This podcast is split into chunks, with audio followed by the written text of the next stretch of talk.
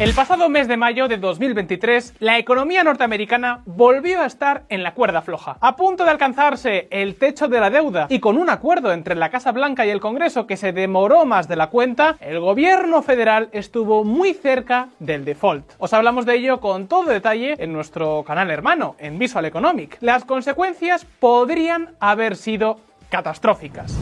11 de mayo de 2023, Janet Yellen dice que el impago de Estados Unidos desencadenaría una recesión económica mundial. Sin embargo, finalmente, la sangre no llegó al río. El 27 de mayo, el presidente Biden anunció un acuerdo con el bloque republicano del Congreso para ampliar el límite de endeudamiento del gobierno federal. And I think it's a really important step forward, excuse me.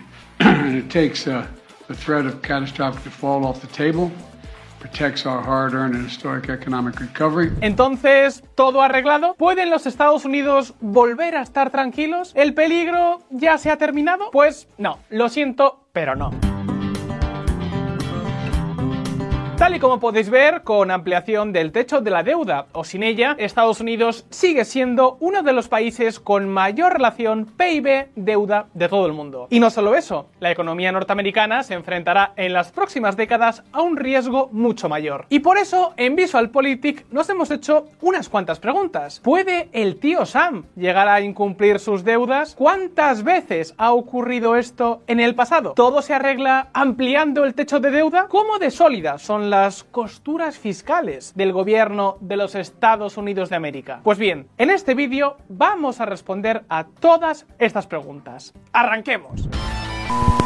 Aunque antes de ir con eso, fijaos en esta gráfica. ¿Sabíais que prácticamente 9 de cada 10 suscriptores de VisualPolitik todavía no estáis suscritos a Visual Economic? Visual Economic es nuestro canal hermano. En él tratamos temas top de la economía. ¿Y sabéis qué? Que estamos seguros de que os va a gustar. En Visual Económico os hablamos de temas tan interesantes como los constantes bloqueos de Francia al desarrollo económico de Europa, o como países como Israel o Taiwán han logrado convertirse en superpotencias tecnológicas. Y por supuesto también abordamos muchos de los grandes debates económicos del momento. Así que si todavía no estás suscrito, no esperes más. Te dejamos el link en la descripción.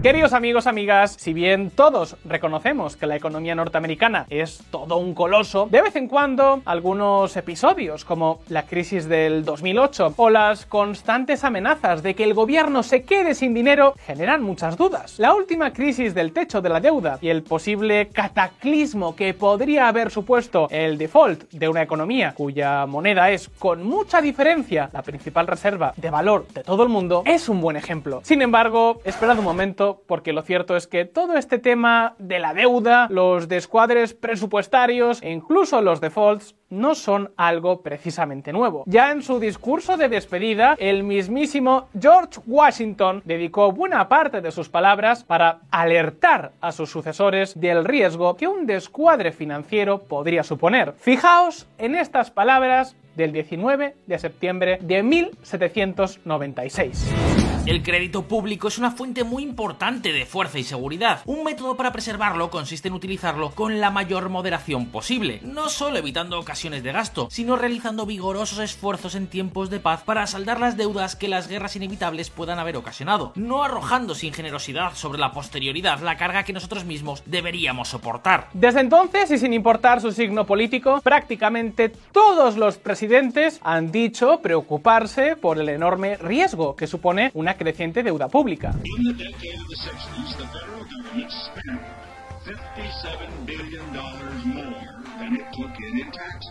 The federal budget is out of control, and we face runaway deficits of almost $80 billion for this budget year that ends September 30th. For the 12 years of trickle-down economics, we built a false prosperity on a hollow base as our national debt quadrupled. I want to speak about the ongoing and increasingly urgent efforts to avoid default and reduce our deficit. But just remember also, the previous administration doubled the debt in our country. Uh, you take all of the presidents that came before, doubled the debt from them. Y sin embargo, pese a todas estas buenas palabras, lo cierto es que la deuda ha seguido creciendo más y más sin freno. Desde 1940, el techo de la deuda se ha ampliado unas 90 veces, es decir, algo más de una vez por año que se dice pronto. Algo que pone sobre la mesa la primera conclusión. El techo de la deuda, en la práctica, no sirve para nada. Ni siquiera ha conseguido evitar que presidente tras presidente todos echen mano de la inagotable tarjeta de crédito del gobierno federal. La pregunta es, ¿por qué demonios todos los presidentes de Estados Unidos parecen enganchados a la deuda. ¿Hacia dónde se dirige el país? ¿Ha llegado el momento del ajuste fiscal? Pues queridos amigos, amigas de VisualPolitik, ahora mismo lo vamos a ver. Vamos con ello. Hecho sí, control no. Como ya os contamos en nuestro canal hermano, en Visual Economic, el ahora conocido como techo de la deuda fue un mecanismo de control que entró en vigor en el año 1917. Hasta ese momento, cualquier préstamo que tomara el Tesoro tenía que ser explícitamente autorizado por el Congreso. Para hacer este procedimiento mucho más sencillo y al mismo tiempo seguir controlando al gobierno federal, los políticos norteamericanos se sacaron de la manga esta herramienta. Un límite claro y conocido al endeudamiento que el gobierno federal puede asumir, es decir, una especie de doble control. Por un lado, el Congreso aprueba los presupuestos, pero por otro impide que el gobierno federal se endeude más de la cuenta, con lo que se supone que a la hora de preparar el presupuesto se tendría que tener este límite muy en cuenta. Sin embargo, echa la ley, echa la trampa. Año tras año, la Casa Blanca de turno se las fue arreglando para incrementar cada vez más el techo de la deuda. Al final, lo que nació como un límite se convirtió en poco más que una broma pesada. Fijaos. Tal y como podéis ver, el techo de 1940, fijado en unos 49 mil millones de dólares, hoy no es más que un pequeño punto en un gráfico que refleja de forma muy visual el voraz apetito del gobierno norteamericano. Para finales de la Segunda Guerra Mundial el techo se había quintuplicado y a partir de los años 80 este límite se duplicó prácticamente cada década. Claro que un momento, porque esto tiene algo de trampa. Es verdad que la deuda del gobierno federal ha crecido como un cohete. Sin embargo, si nos fijamos en la relación deuda sobre PIB, no ha ocurrido lo mismo. O al menos no lo hizo durante décadas. De hecho, en los años 80, la deuda federal llegó a ser tan baja como un 31,7%. El problema del techo de la deuda es que, a la hora de la verdad, no sirve para nada, excepto para generar tensión. Si los presupuestos son deficitarios, y el gobierno se tiene que endeudar, el techo de la deuda ha demostrado ser un mecanismo completamente inútil, excepto, insisto, para generar mucha tensión política y por extensión también económica. Por eso, hacia 1970, el representante republicano Dick Geffard impulsó la regla Geffard, por la cual se entendía que si el Congreso había aprobado un presupuesto que perforaba el techo de la deuda, automáticamente aprobaba la ampliación de este último. Para que os hagáis una idea, cuando esta regla entró en vigor, el techo era de unos 830.000 millones de dólares. Y cuando fue derogada, finalmente en 1995, el techo ya estaba en los 5 billones y medio. Desde entonces, cada vez que la deuda se aproxima a este límite, estalla la polémica y no pocas veces la guerra entre la Casa Blanca y el Congreso. Eso sí, al final siempre se termina moviendo hacia arriba. 2023 ha sido un buen ejemplo. Y es que en realidad el techo de la deuda es solo una cara de la moneda. Me explico. Es evidente que no habría deuda si no hubiera un gasto excesivo, o al menos un nivel de gasto por encima de los ingresos del propio gobierno. Pero ¿hasta dónde llega exactamente el problema? ¿Realmente tenemos motivos para preocuparnos? ¿Hasta qué punto la Casa Blanca es adicta a la deuda? Pues atentos.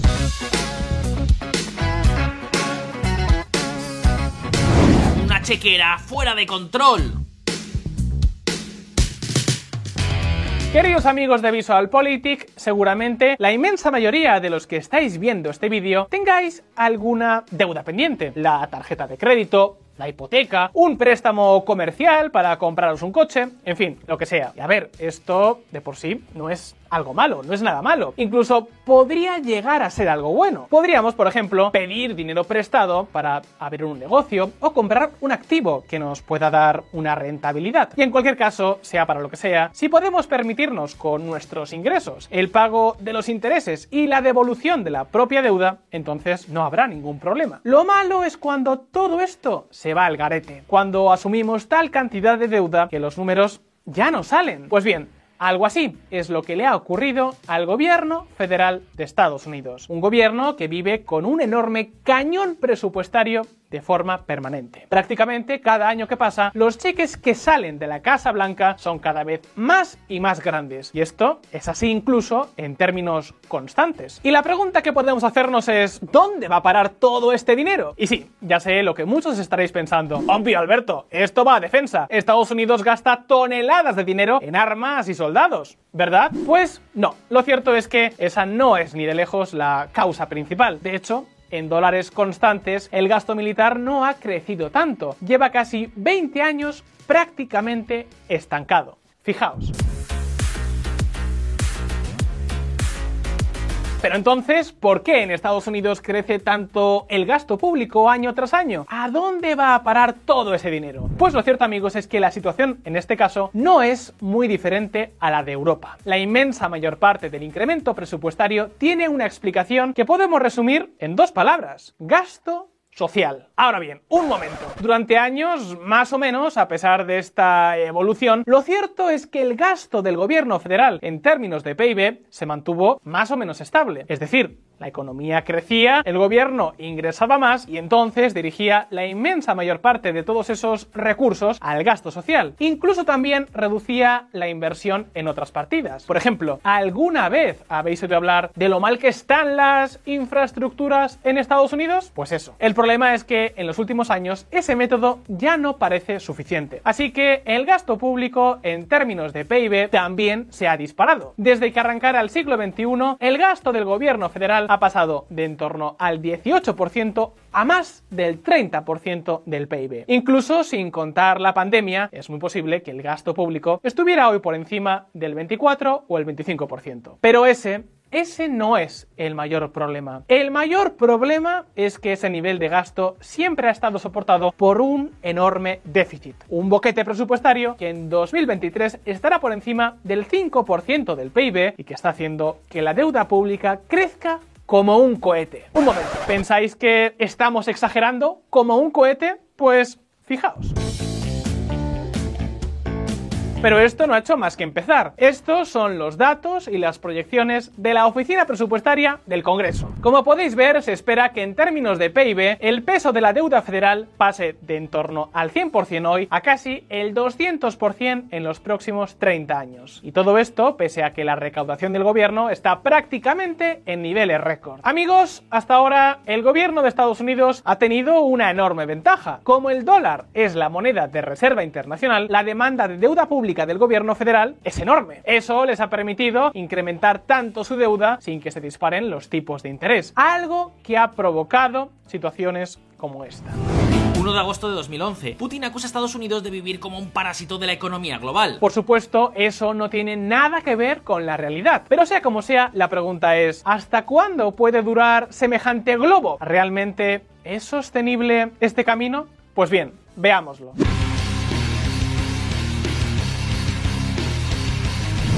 El peor de los augurios. ¿Es posible un default? Amigos, el gran boquete presupuestario que está destrozando las finanzas públicas del gobierno federal de Estados Unidos y de muchos otros países del mundo, por cierto, tiene nombres y apellidos. Es la seguridad social. El progresivo envejecimiento de la población supone un gran desafío. Hasta ahora, Estados Unidos ha podido evitar el tema, pero lo podrá seguir evitando durante mucho más tiempo? El sistema de seguridad social norteamericano, los ingresos actuales no llegan a cubrir las pensiones comprometidas por el gobierno. Sin embargo, año tras año, este sistema cierra en números positivos gracias sobre todo al Fondo de Jubilación y Sobrevivientes y al Fondo de Discapacidad, dos fondos que se crearon en los años 1939 y 1956 respectivamente para acumular dinero para hacer frente a los futuros pagos de la seguridad social. Porque sí, en Estados Unidos, a diferencia de otros países, sí que se ha ahorrado para la jubilación. A finales de 2022, estos dos fondos tenían activos ahorrados por valor de 2,9 billones de dólares.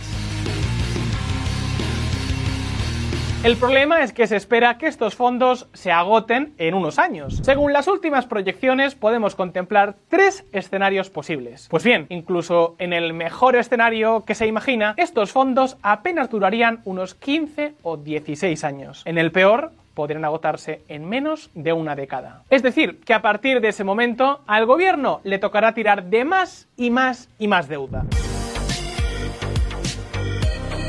Y ojo porque ese es solo el primer gran desafío que la Casa Blanca tendrá que empezar a tomarse muy en serio a partir de ahora. Es el primero, pero no es el único. Por otro lado, la enorme deuda que ya ha contraído el tío Sam, naturalmente, obliga a pagar intereses. En 2022, por ejemplo, el gobierno ya tuvo que desembolsar casi 400 mil millones de dólares solo para pagar intereses. Y claro, con tipos al alza, todo apunta a que esta cifra seguirá creciendo. Y no solo serán los intereses, el gasto social también continuará creciendo. Y para colmo, la creciente rivalidad con China y la experiencia en Ucrania están haciendo que los políticos de Washington quieran impulsar el gasto militar. En otras palabras, que en el Departamento del Tesoro van a tener que hacer malabares para lidiar con tanto gasto. Y ojo, porque aquí un cambio de gobierno difícilmente arreglará algo. En las últimas décadas, el mayor acuerdo bipartito en Estados Unidos ha sido que no pasa nada por gastar cada vez más. En 2023 hemos visto cómo la falta de acuerdo para ampliar el techo de la deuda estuvo a punto de provocar un default, lo que disparó todas las alarmas. Se arregló con una patada para adelante que básicamente retrasa el problema. Pero este será un tema que cada vez estará más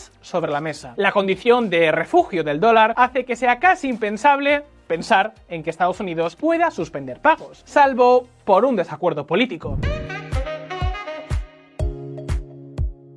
Pero el propio dominio del dólar se basa en la confianza en la economía norteamericana y también en la salud de las finanzas públicas del gobierno. La primera en general va bien, la segunda de mal en peor. No será hoy y quizás tampoco mañana, pero tarde o temprano, y mejor antes que después, en Washington tendrán que buscar una solución. Durante décadas han podido vivir con un boquete presupuestario crónico, pero este no deja de crecer y ya se está haciendo demasiado grande. Amigos, la economía norteamericana va razonablemente razonablemente bien, pero los políticos de Washington no están cumpliendo con su parte. Y eso hace que a medio plazo muchos analistas no descarten que las cosas se pongan mucho más tensas, especialmente teniendo en cuenta que en unos años las pensiones también tendrán que financiarse con deuda. Todavía hay tiempo, pero esta bomba fiscal es sin duda otra de las grandes amenazas a las que se enfrenta Estados Unidos pago no tendría precedentes y podría ser catastrófico. Los mercados de crédito podrían congelarse, el valor del dólar podría desplomarse, los tipos de interés estadounidenses podrían dispararse, los efectos negativos podrían repercutir en todo el mundo y podría producirse una crisis financiera y una recesión que podrían ser un eco de los acontecimientos de 2008 o algo peor. Este ha sido nuestro último vídeo de una serie especial sobre las amenazas a las que se enfrenta Estados Unidos, desde los problemas del Pentágono a la guerra con el yuan, pasando por Irán o Corea del Norte. Os dejo el enlace a esta playlist en la descripción. Pero llegados hasta aquí, turno para ti. ¿Crees que en Washington se empezarán a tomar este problema en serio? ¿Qué harías tú para solucionarlo? ¿Se arreglarán las cosas por sí solas? ¿Cómo terminará toda esta historia? Como siempre, puedes dejarnos tu respuesta en los comentarios y abramos debate. Y ahora, si este vídeo os ha resultado interesante, no olvidéis darle al botón de like y suscribiros a Visual Politic y a Visual Economic si es que aún no lo habéis hecho. Un saludo y hasta la próxima.